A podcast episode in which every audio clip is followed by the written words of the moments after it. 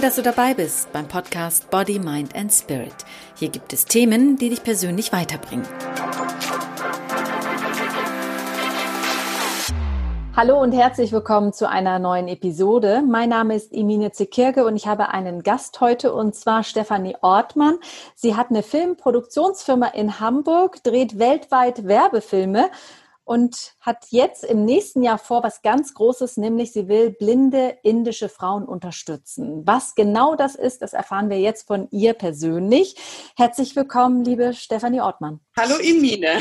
Liebe Steffi, du arbeitest in einer Produktionsfirma. Was genau machst du denn für die Leute, die dich nicht kennen? Ja, ähm, vor 20 Jahren habe ich die Werbefilmproduktion 53990 Film Productions in Hamburg gegründet und seitdem produzieren wir viele bunte Werbefilme, alles, was das Herz begehrt, von Auto über ähm, Getränke, über Versicherungen, alles, was beworben werden will. Und das sieht man dann im Kino, online oder im Fernsehen. Du hast ja ein großes Projekt im Kopf. Du willst ja ganz gerne, eigentlich vor Corona hast du dir das ja vorgenommen, dass du Anfang nächsten Jahres gerne indische blinde Frauen unterstützen möchtest mit einem Film. Steht dieser Plan denn noch? Der Plan steht nach wie vor. Ähm, wir beim Film müssen ja immer drüber nachdenken, okay, wenn Plan A nicht funktioniert, wie sieht Plan C, äh, B oder C aus? Und dementsprechend sind wir ehrlich gesagt noch ziemlich entspannt, denn wir haben jetzt August und ähm, bis Januar ist es noch lange hin. Andererseits müssen wir natürlich auch gucken, wie die Gegebenheiten vor Ort sind, wann wir überhaupt nach Indien einreisen können, sobald ähm, der Shutdown irgendwie wieder sich gelöst hat. Im Moment ist da leider noch nicht dran zu denken. Die Situation ist immer noch schwierig. Man darf selbst als Inder im Ausland nur einreisen in Indien, wenn man zum Beispiel kranke, enge Verwandte hat, die man vor Ort betreuen hat und das muss entsprechend belegt werden. Also so ganz einfach ist die Situation im Moment nicht, aber trotzdem sind wir natürlich in Vorbereitung. Liebe Steffi, worum geht es denn genau in diesem Film, beziehungsweise was ist das genau für ein Projekt, was du planst? Wir haben vor, einen Dokumentarfilm in Zentralindien zu drehen, wo wir blinde Mädchen mit der Kamera begleiten, die gesagt haben, ich will kein Opfer mehr sein, indem ich mich verteidigen kann. Indem ich Judo lerne, kann ich wieder auf die Straße gehen, ich kann Teil der Gemeinschaft werden, wo mich meine Eltern vorher versteckt haben. Und das ist der Film, den wir drehen werden. Ein Film über blinde Mädchen in den Slums von Zentralindien. Und ähm, diese Mädchen werden wir begleiten mit der Kamera und ihre Familie und ihre Geschichten porträtieren. Und äh, wie kommst du darauf, gerade über diese Frauen, über diese blinden Frauen in Indien einen Film zu drehen? Durch mein Projekt, einen Dokumentarfilm, den ich letztes Jahr in Indien für einen Kunden gedreht habe, habe ich einen Einblick in Slums bekommen. Wir haben mit der Kamera Müllsammlerinnen dokumentiert,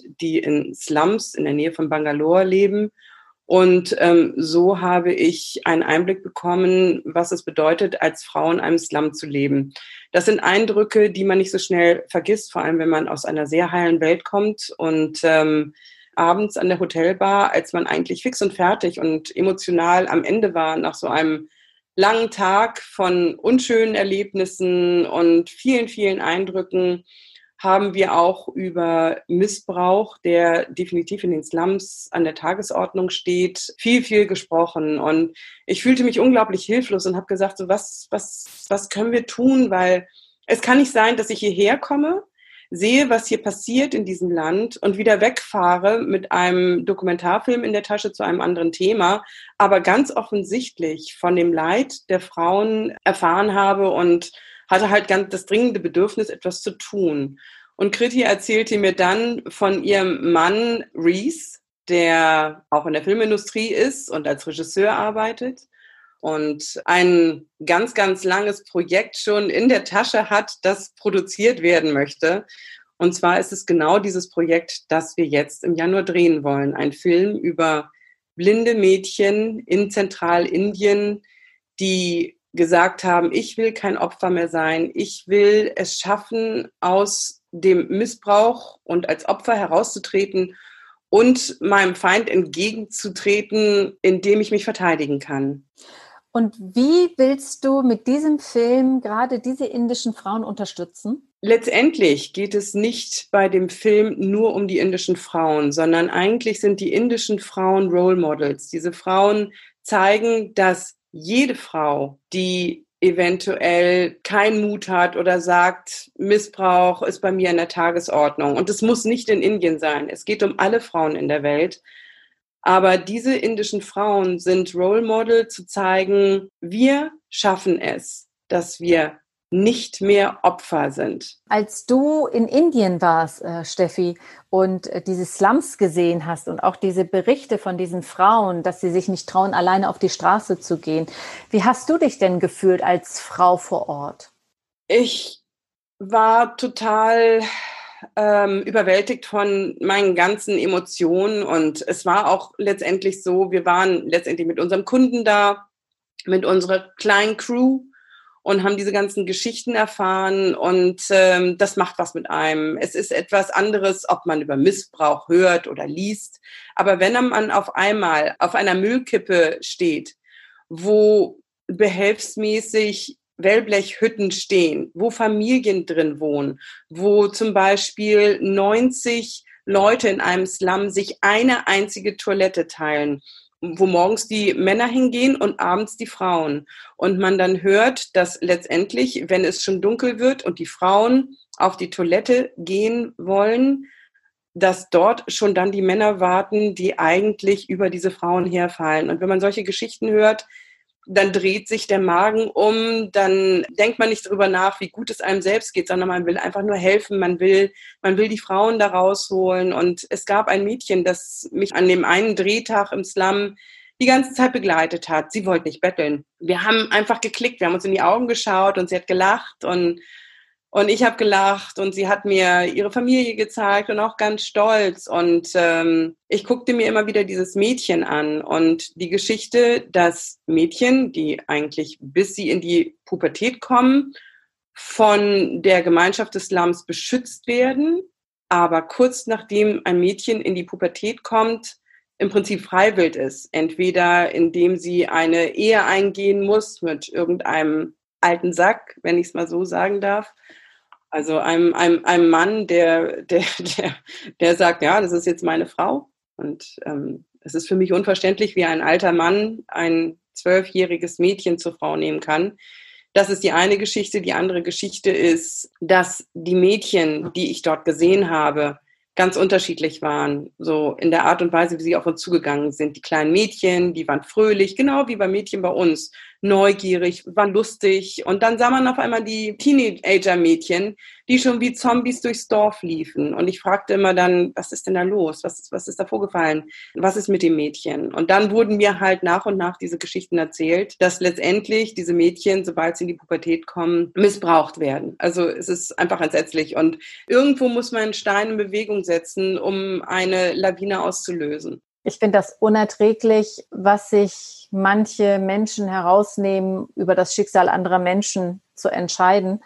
Und dass du über diese Frauen berichten willst, finde ich ja ganz großartig, finde ich ganz klasse. Und ich frage mich immer, wie weit wird dieses Mädchen auf der Straße überhaupt mitbekommen, dass so ein Film draußen existiert? Wir werden natürlich versuchen, durch unsere Kontakte in Indien zum Beispiel den Film auch an Netflix in Indien oder andere Sender zu verkaufen, so dass dieser Film in Indien gesehen wird und nicht nur online irgendwo in Europa auf irgendwelchen deutschen Festivals, sondern wir wollen auch in Indien eine Plattform schaffen, dass die blinden Mädchen nicht nur stolz auf sich sein dürfen, und dass, dass, dass ihr Schicksal oder das, was sie aus ihrem Schicksal gemacht haben, als Hero aus der Situation zu gehen, dass sie gesehen werden. Also ich habe einfach das Gefühl, dass ich so gerne irgendwas an der Situation verändern möchte. Und wenn es nur zwei Männer sind oder drei, die auf einmal sagen, verdammt, irgendwas funktioniert in unserem Land nicht. Und ich habe tolle indische Männer kennengelernt, die auch etwas bewegen wollen in Indien, die, die etwas tun wollen. Und letztendlich ist es sicherlich eine kleine Zielgruppe. Und ähm, wenn man nur sitzt und sagt, ähm, ja, ist alles furchtbar, naja, ähm, ich drehe mich mal um und lebe mal mein Leben weiter, dann kann man das machen, aber ich kann es nicht. Ich bin dort gewesen, ich habe das Schicksal der Mädchen dort gesehen und ähm, ich habe die Chance ergriffen, als ich von dem Projekt erfahren habe, von meiner indischen Mitarbeiterin, dass ihr Mann Reese, der als Regisseur tätig ist, diesen Film produzieren will. Und habe ich gesagt, egal was, was es ist, ich, ich werde versuchen, Gelder zu sammeln, um dieses Projekt auf die Beine zu stellen, dass wir diesen Film machen, dass wir diese, diese Mädchen vor die Kamera kriegen, damit sie zeigen, was für tolle Role Models sie sind. Nicht nur für die indische Gesellschaft, sondern für alle Frauen weltweit. Dass man nicht etwas ertragen muss, sondern dass man etwas tun kann, wenn man in einer schrecklichen Situation ist. Und das möchte ich tun, dass ich, dass ich, dass, dass hier etwas bewirkt wird. Steffi, du hast schon erzählt, dass du das Projekt auf die Beine stellen willst, auch mit Hilfe von Spendengeldern. Ich habe gesehen, es sind ungefähr 20, 25 Prozent schon gesammelt worden. Also 50.000 braucht ihr und knapp 13.000 habt ihr schon. Das ist nicht ganz wichtig. Es sind nicht nur 13.000. Wir sind inzwischen bei 25.000 Euro, denn äh, ich habe auch Privatspenden gekriegt, die gesagt haben, okay, die möchten nicht, dass das über ähm, die Spendenplattform läuft, weil sie weder namentlich genannt werden wollten und eben wollten, Steffi, ich will dir das jetzt geben, dass du das in deine Liste packst und dann ist das Geld da und ähm, ich möchte es jetzt nicht über eine Spendenplattform haben. Deswegen werden die Spenden, die dort nicht gelistet sind, ja, sind aber trotzdem da und wir haben wirklich schon ähm, ja knapp 25.000 Euro jetzt gesammelt. Wow, das ist natürlich toll. Herzlichen Glückwunsch erstmal. Was passiert denn, wenn ihr die Summe nicht zusammenbekommt? Dann werde ich den Rest aus meiner Tasche finanzieren. Wow, das ist aber sehr großzügig. Also ich, ich, ich muss immer, wer A sagt, muss auch B sagen. Und äh, wenn ich sage, ich werde diesen Film finanzieren und produzieren, dann werde ich das auch tun, no matter what. Und ähm, ja, das, das ist halt mit dem Willen durch die Wand, aber manchmal muss es sein.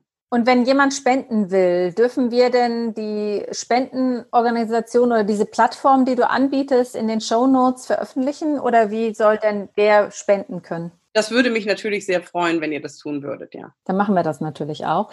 Und sag mal, Steffi, ich merke ja auch, dass dich das sehr bewegt, dieses Thema. Und, und ja. wie geht es dir, als du zurück warst in Deutschland? Äh, haben dich die Bilder verfolgt, die du in Indien erlebt hast?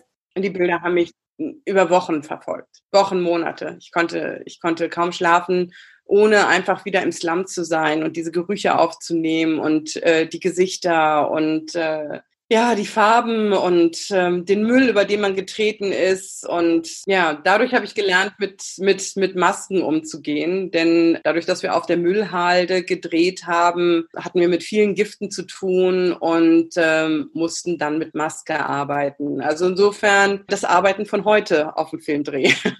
Nur damals war es natürlich noch auf einer Mülldeponie, wo man eh, es, waren, es war sehr, sehr heiß und ähm, der Gestank war also kaum zu ertragen. Und man hat natürlich unter der Maske schlecht Luft gekriegt. Also wenn sich jetzt jemand beschwert, dass man unter der Maske so schlecht arbeiten kann, dann sage ich nur, geh mal nach Indien und trag da den ganzen Tag eine Maske, obwohl wir natürlich auch nicht den ganzen Tag eine Maske getragen haben. Denn in dem Moment, wo Menschen auch keine Maske getragen haben, haben wir die Maske abgenommen, einfach um ihnen kein doofes Gefühl zu geben, gerade bei den Porträts der Familien. Und hat sich seitdem, nachdem du wieder in Deutschland warst, für dich einiges sich verändert? Ich sag mal so, ich war eigentlich schon immer recht demütig, was mein Leben angeht, dass ich in ein Leben reingeboren wurde, wo ich liebevolle Eltern hatten, die mich unterstützt haben in allem, was ich getan habe als Frau, ja. Und ähm, insofern immer wieder über den Tellerrand blicken durfte, weil meine Eltern mich immer ins Ausland geschubst haben, haben immer gesagt, geh in die Welt, denn dort lernst du die Welt kennen und es wird ganz viel mit deinem Leben machen. Und es ist also nicht die erste Reise gewesen, die mich ins Ausland, in eine fremde Welt letztendlich getragen hat, sondern es ist einer von vielen, vielen Reisen und vielen, vielen Eindrücken gewesen. Und natürlich als Werbefilmproduzentin bin ich natürlich auch ähm, sehr viel durch die Welt gereist und habe sehr viel gesehen, auch viel in Afrika zum Beispiel. Da gibt es auch natürlich viel und großes Leid.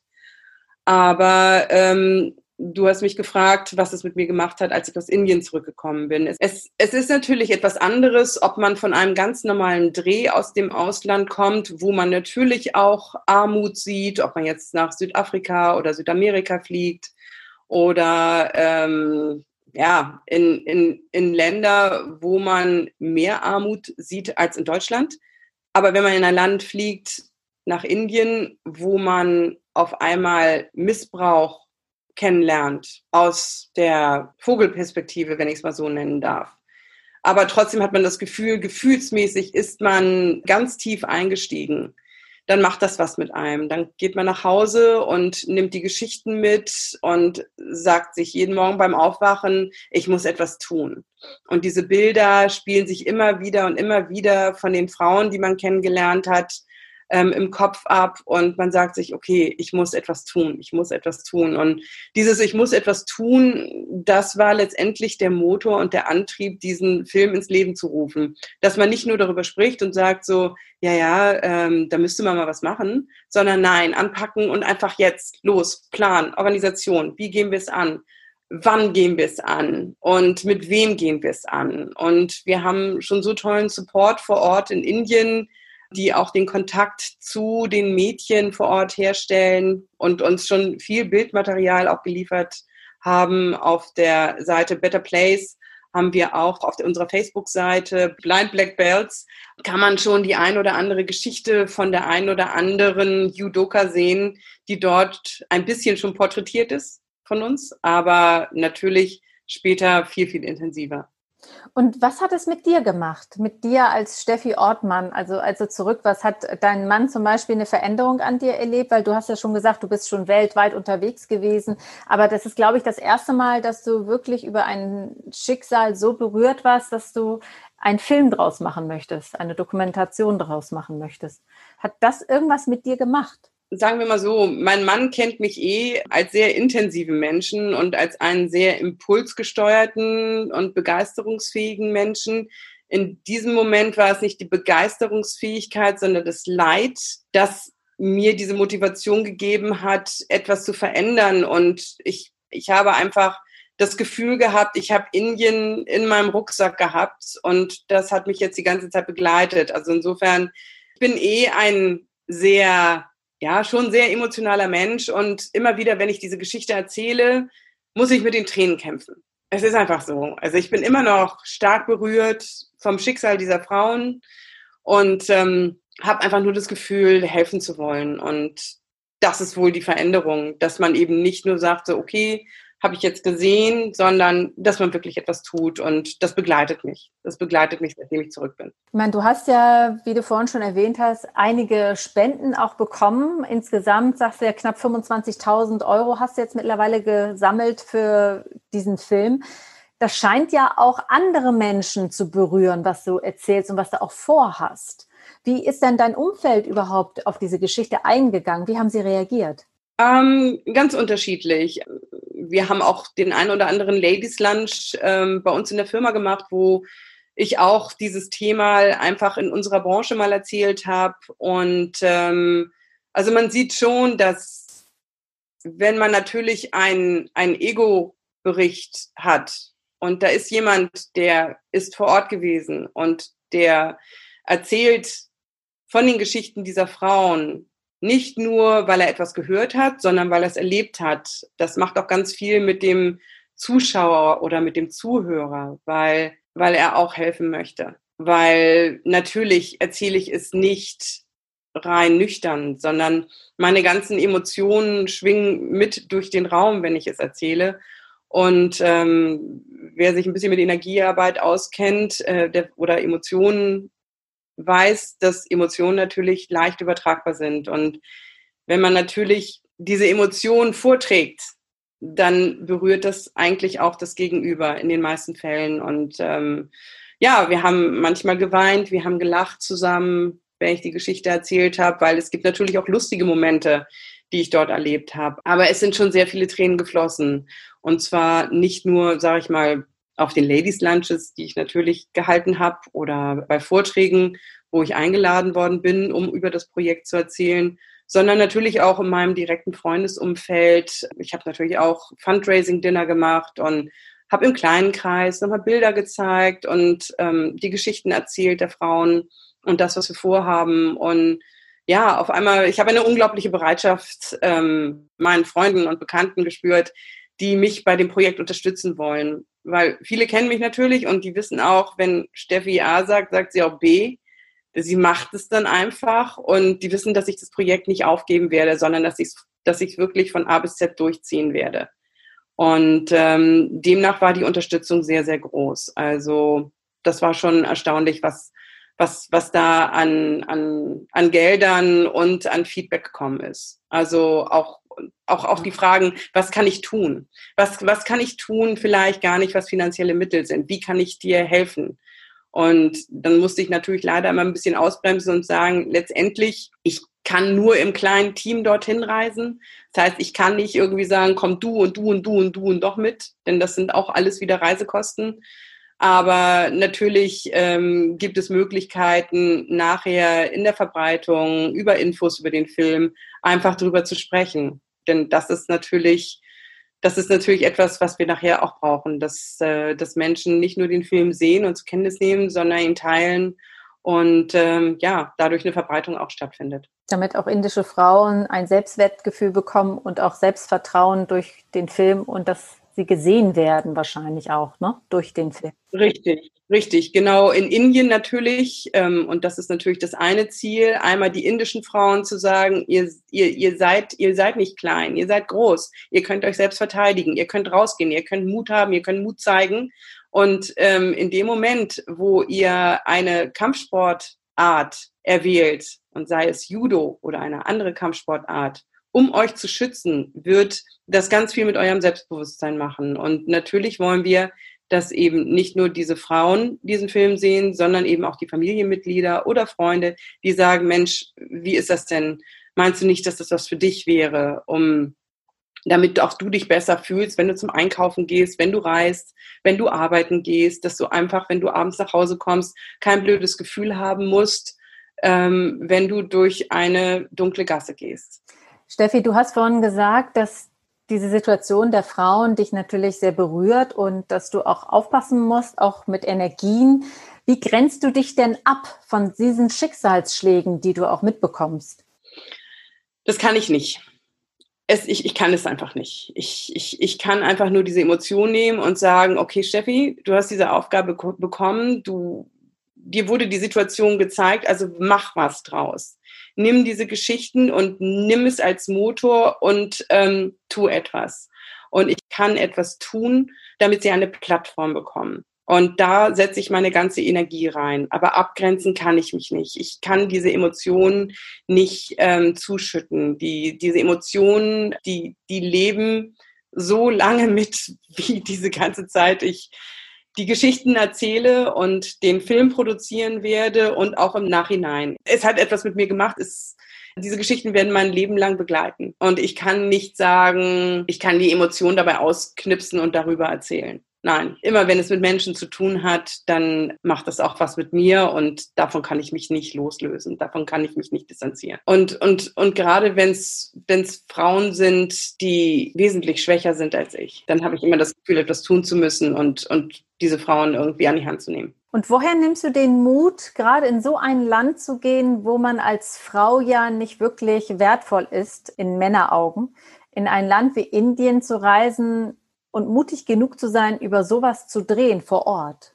Ich bin auf die Welt gekommen mit einem Nicht-Angst gehen. Ich habe noch nie in meinem Leben Angst gehabt. Das kann auch manchmal gefährlich sein, wenn man ein bisschen zu mutig ist und sich dadurch vielleicht in Situationen begibt, wo Gefahr drohen könnte. Aber selbst bei dem Film, den wir jetzt in Indien gedreht haben, sind wir auch mit ähm, laufendem Motor vor der Müllmafia davon gefahren. Also das sind Dinge, die nehme ich in Kauf. Und ähm, die gehören dazu. Und ich habe keine Angst davor. Und ich habe einfach das Gefühl, das tun zu müssen. Und ähm, da gibt es auch nichts, was mich zurückhält. Und woher nimmst du die Kraft, so mit Emotionen voranzuschreiten? Ich kann dir das nicht sagen, die ist einfach da. Es ist der Wille. Ich habe einen sehr, sehr starken Willen. Wenn ich etwas will, dann mache ich das. Und dieser Wille, der treibt mich. Und der treibt mich nach vorne, einfach etwas in Gang zu bringen. Und ähm, ich kann dir das nicht erklären. Es ist einfach in mir und, und, und das muss dann raus und es muss dann gemacht werden und es muss angepackt werden. Ja. Tust du was dafür, dass es immer bleibt? Auch dieser Wille? Also gibt es auch so Momente, wo du dich selbst vielleicht auch motivieren musst? Ich bin nicht, ich bin nicht ein Fass voller Energie, sondern ich suche mir ganz gezielt auch immer wieder Ruhephasen und Entschleunigungen und, um dann wieder neue Kraft zu sammeln. Also es gibt wirklich Phasen, wo ich merke, ähm, okay, ich kann gerade nicht mehr. Ich, ich brauche eine Pause. Dann mache ich mein Handy aus, dann mein Computer aus, dann gehe ich in die Natur. Dann hole ich mir meinen Hund und sage, komm, jetzt ab an den Strand, wir gehen spazieren, wir gehen, wir gehen ans Meer und lassen Naturkräfte mal wieder die Speicher vollfüllen. Das ist, das ist, das ist die Art und Weise, wie ich eigentlich immer wieder, ja, meine verbrauchte Energie auch wieder anfülle. Was macht dich glücklich? Das macht mich glücklich. Ganz, ganz viel. Meine Familie, mein Mann, mein Hund, meine Tiere, meine Schafe, meine Hühner. Ich habe den Weg gewählt, nicht mehr in der Stadt zu leben, sondern in der Natur, eine Stunde von Hamburg entfernt, aber trotzdem in einer anderen Welt in Nordfriesland leben und aufwachen zu dürfen. Das gibt mir Kraft, das gibt mir unglaubliche Energie und ähm, ja, der Motor hält, glaube ich, länger dadurch, hier in der Natur zu leben als ähm, in der Stadt. Und das macht mich sehr, sehr glücklich. Und wenn du sagst, dass du keine Angst hast, dass du jemand bist, ein Mensch, der nie Angst verspürt, wie erfüllst du dir denn deine Träume und Wünsche? Gab es nie Situationen, wo du gesagt hast, oh Gott, ich habe Angst, ich kann mir das jetzt nicht erfüllen, ich traue mich nicht? Nein, das gab es noch nicht. Das gab es wirklich nicht. Ich, ich, ich, ich, nein, es hätte eher andere Gründe, warum ich dann etwas nicht tun konnte, wie zum Beispiel, seit ich klein war, wollte ich immer einen Hund haben. Ich habe immer auf jedem Wunschzettel Weihnachten und zum Geburtstag geschrieben, Hund. Und meine Eltern haben gesagt, ja, nein, schwierig und ach, und du bist noch zu klein, du kannst dir einen Hund später leisten. Wenn du, wenn du groß bist, dann musst du selbst auf ihn aufpassen. Und ich habe dann, bin ins Tierheim gegangen und habe Hunde geholt, um meinen Eltern zu zeigen, guck mal, guck mal, ich passe auf den Hund auf. Jetzt kann ich doch einen Hund haben, oder? Und das habe ich gnadenlos durchgezogen, aber mein Vater hatte auch einen sehr starken Willen und hat gesagt, mein liebes Kind, das kannst du alles dir erfüllen, wenn du ausgezogen bist. Und letztendlich habe ich den Hund inzwischen. also nicht nur ein Hund, sondern es ist inzwischen der dritte Hund und dieser Hund macht mich auch sehr, sehr glücklich. Aber ich musste warten, aber langen Atem haben dafür. Das ist ja toll. Und wenn du sagst, dass du dir alles erfüllst, gibt es denn einen Traum, den du vielleicht mit Geld nicht kaufen kannst, der noch offen steht? Das ist ganz, ganz schwierig für mich, weil ich bin eigentlich so impulsgesteuert, dass ich sage, jetzt steht dies an, jetzt steht das an, jetzt will ich das machen weil ich habe ständig irgendwelche kurzfristigen Ziele, so dass ich gar nicht sagen kann, irgendwann, wenn ich mal groß bin, will ich das und das sein oder haben oder machen oder tun, sondern ich lebe, glaube ich, ziemlich im Moment. Und in dem Moment ähm, erfülle ich mir dann kurzfristig meine Ziele, die ich in dem Moment habe und meine Träume. Also ich bin, glaube ich, schon jemand, der sagt, das und das habe ich gesehen, also einfach raus und machen. Aber es ist eigentlich nicht so, dass ein ganz, ganz langfristiges Ziel auf mich wartet, sondern sehr aus dem Moment und aus dem Impuls heraus meine Ziele schon einfach umsetze. Ich greife mir einfach die Welt und, und mache das dann. Hast du einen Tipp für Frauen da draußen, die sich nicht trauen, die nicht so mutig sind wie du und alles, was sie sich vor Augen haben, sofort umsetzen? Sie sollen sich eigentlich Freundinnen suchen, die ein bisschen als Role Model für sie funktionieren, dass sie sich da so ein bisschen ranhängen können. Das habe ich auch in meinem eigenen Freundeskreis erlebt, dass Motivation so viel auslösen kann, dass Freunde, die füreinander da sind, die können einfach unglaublich motivieren und pushen.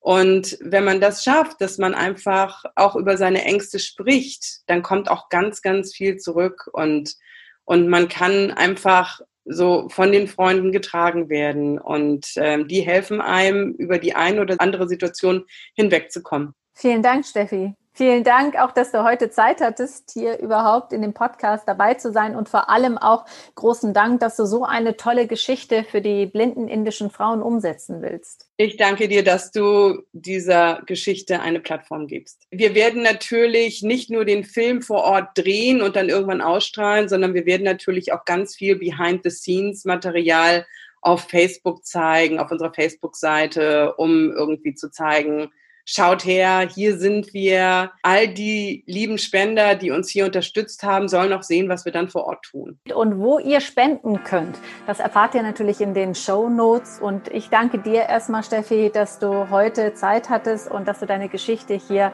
in Body, Mind and Spirit erzählt hast. Vielen Dank. Sehr, sehr gerne, Imine. Ich danke dir und dir auch alles, alles Liebe und Gute für deine zukünftigen Projekte. Danke, Steffi. Gerne. Toll, dass du dabei bist. Mein Name ist Emine Zekirge und ich freue mich über eine Bewertung und wenn du mich abonnierst. In Body, Mind and Spirit gibt es Themen, die dich persönlich weiterbringen.